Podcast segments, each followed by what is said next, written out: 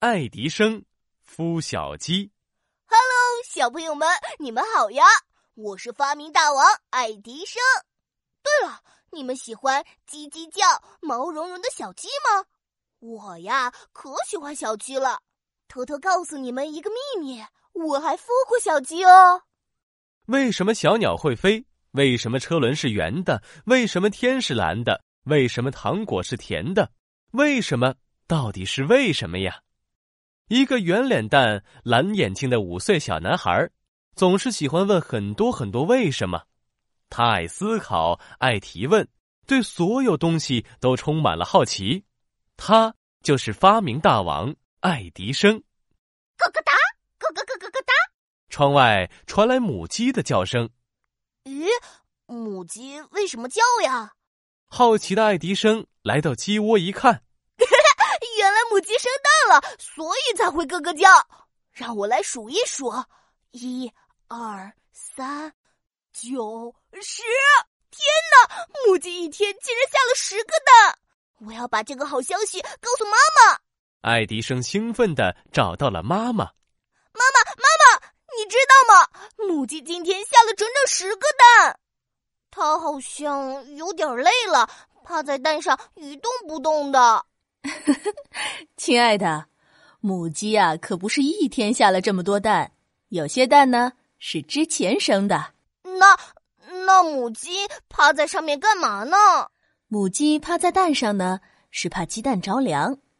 母鸡在用自己的体温温暖鸡蛋呢，就好像天冷时，妈妈把你抱在怀里，是不是很暖和呀？啊！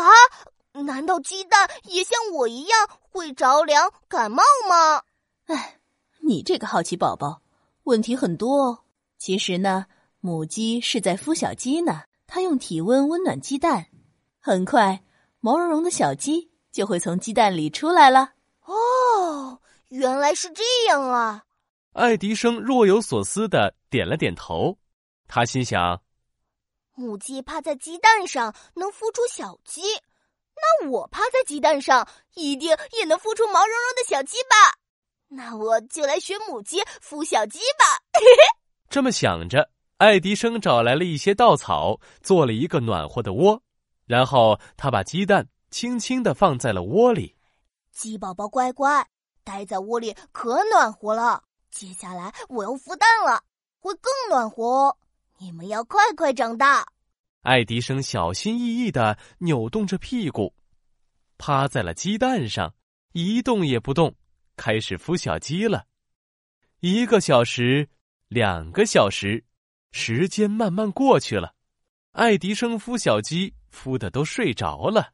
小鸡，孵小鸡，乖乖。慢慢的，天黑了，远处传来了爸爸妈妈的喊声。亲爱的，你到哪儿去了？怎么还不回家？爱迪生，快回家了！原来爱迪生没按时回家，急坏了爸爸妈妈。他们出来找爱迪生了。他们看到了在鸡窝里睡着的爱迪生，赶紧叫醒了他。醒醒，醒醒，亲爱的！嗯，谁呀？怎么了？哎哎，是妈妈！妈妈，你看我在孵小鸡呢。爱迪生挪了挪屁股，妈妈看见鸡窝里放着几个鸡蛋。你这只爱迪生小母鸡，看看你，满身都是稻草，快回家去吧！啊，不行，妈妈，如果我起来了，鸡蛋会着凉的，这样的话就孵不出小鸡了。啊，我的孩子，你这样对一切都很好奇，而且喜欢探索世界，这一点是非常好的。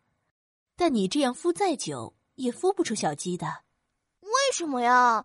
为什么母鸡可以，我就不行呢？因为呀，孵小鸡是需要一定温度的，而人的体温不够高啊。再说了，母鸡也不是一天就孵出小鸡的。